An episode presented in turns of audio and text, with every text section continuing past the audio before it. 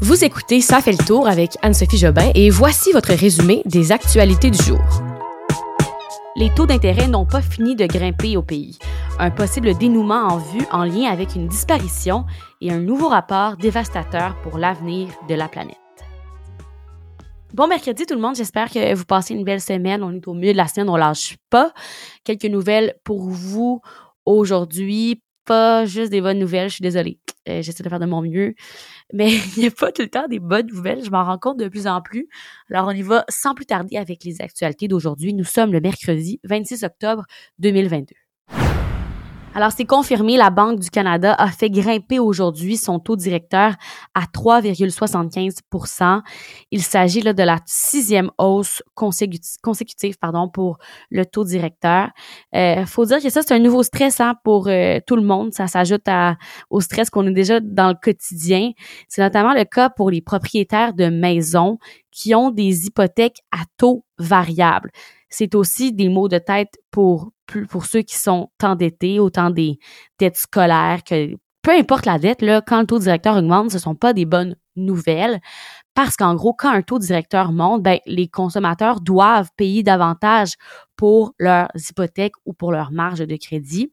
Et ben, c'est normal hein, de trouver ça un peu inquiétant parce que c'est du jamais vu depuis la crise financière de 2008.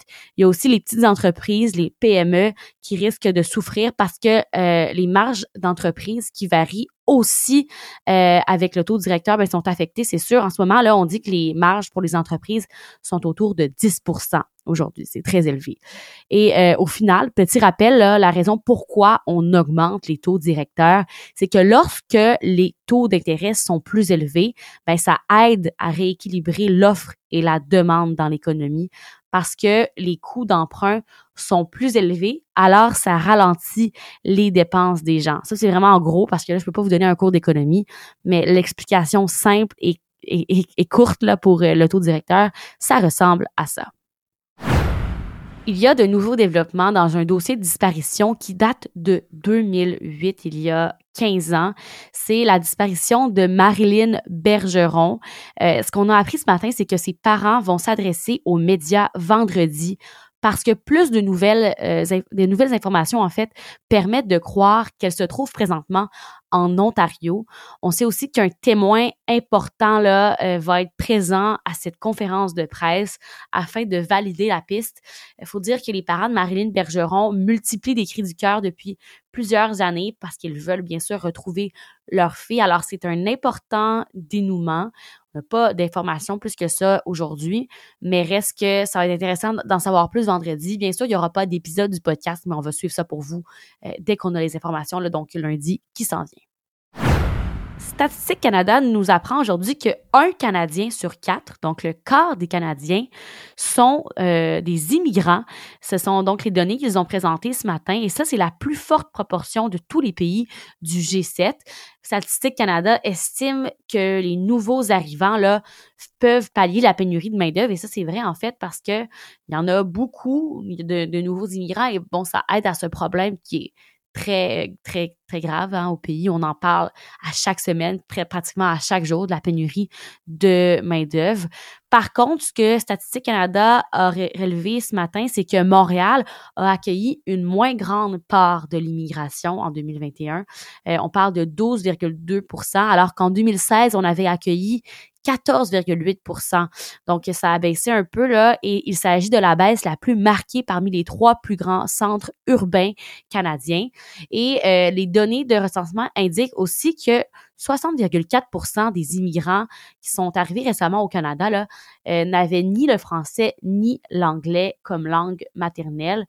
Euh, et hors Québec, près de 9 nouveaux arrivants sur 10 se dirigent vers l'anglais comme première langue officielle du Canada parlée.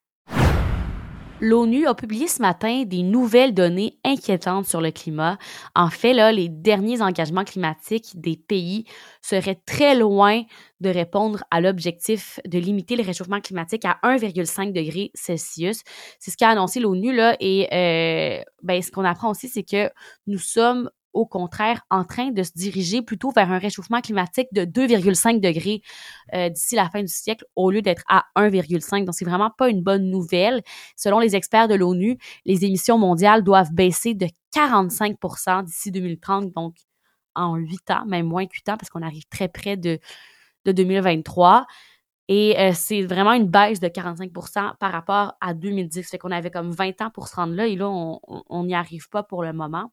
Euh, et quand on regarde les, chiffres qui ont été donnés, là, les engagements des pays nous mènent actuellement vers une, augmentation de 10,6 des émissions. Alors, ça, on peut le dire, ce ne sont pas des bonnes nouvelles pour le moment. Un article de la presse a fait état ce matin de la situation catastrophique, faut le dire, dans les urgences de la province en ce moment. On fait mention de crises cardiaques traitées trop tard, de patients qui sont retournés à la maison alors qu'ils ont un lourd euh, diagnostic. Donc, vraiment des situations là, préoccupantes dans nos urgences. Hier, par exemple, la situation était critique à l'hôpital Pierre-le-Gardeur, c'est dans la d'hier. Euh, le taux d'occupation des salles d'urgence était de 250% euh, en début de journée. Ça, c'est selon le portail d'index santé. Là, ça a diminué un peu. J'ai regardé vers 16 heures, on était à 197% mais reste que c'est beaucoup trop, euh, beaucoup trop élevé. Là. Ce que les professionnels disent, c'est que dès qu'on tombe en haut de 150 ça devient extrêmement dysfonctionnel. Aussi, le problème, c'est que lorsque la demande est aussi élevée dans les urgences, ben les soins sont pas optimaux, ce sont pas les meilleurs soins, c'est moins sécuritaire aussi. Euh, et c'est pour ça que je vous en parle, c'est qu'aussi, ce qu'on dit, c'est que dans les dernières, dans la dernière semaine, euh, pas moins de 10 300 personnes se sont présentées aux urgences et au total, 52% de ces visites ne nécessitaient pas en fait de s'y rendre. Donc, euh, ce sont des gens qui se sont rendus aux urgences parce qu'ils étaient sûrement inquiets de leur situation, de leur, de leurs conditions de santé, mais finalement, c'était pas nécessaire de se rendre aux urgences. Alors, c'est pour ça que je vous en parlais. Je suis pas professionnelle de la santé, mais je pense que le message que les médias doivent passer, c'est que les taux sont élevés. Donc, si c'est un petit rhume, une petite grippe, pas nécessairement se rendre aux urgences, mais les professionnels le disent quand même, il faut pas hésiter hein, à se rendre dans les hôpitaux parce que des fois, on, est inquiet, puis finalement, on se rend à l'hôpital et c'était bien rendre parce que ben, il y aurait pu avoir de graves conséquences. Donc, reste que c'est important de se présenter à l'urgence, mais soyez conscients que les, professionnels de la santé ont vraiment de la difficulté à fournir en ce moment et que si vous vous y rendez pour quelque chose qui n'est pas nécessairement urgent, il se peut que vous attendiez très longtemps. Je conclus cet épisode avec un petit retour dans le passé pour euh, vous parler de ce qui a marqué l'actualité en date d'aujourd'hui. On retourne il y a 14 ans, alors en 2008, le 26 octobre 2008. Je vous en parlais parce que quand j'ai lu ce retour dans le passé, j'ai eu un flashback direct. Puis les gens de mon âge, euh, dans la vingtaine, vous allez sûrement vous y reconnaître. C'est le 26 octobre 2009 c'était la journée où une vaste campagne de vaccination pour contrer la grippe H1N1 s'était amorcée au Québec. Alors, ça fait 14 ans jour pour jour. Moi, je m'en rappelle, on était partis en famille se faire vacciner. C'est vraiment une grippe qui avait inquiété finalement plus de peur que de mal. Mais reste que c'était quand même impressionnant de se rappeler de cette date-là parce qu'on vient de vivre une pandémie. La H1N1, c'était une crainte. Finalement, tout a bien été. Mais c'était un peu un, flashback avec la COVID puis avec cet événement-là qui s'était passé quand j'étais plus jeune en 2009. Alors voilà. C'est tout pour aujourd'hui. Je vous dis à demain. On se reparle pour les prochaines actualités du jour. Bonne soirée tout le monde.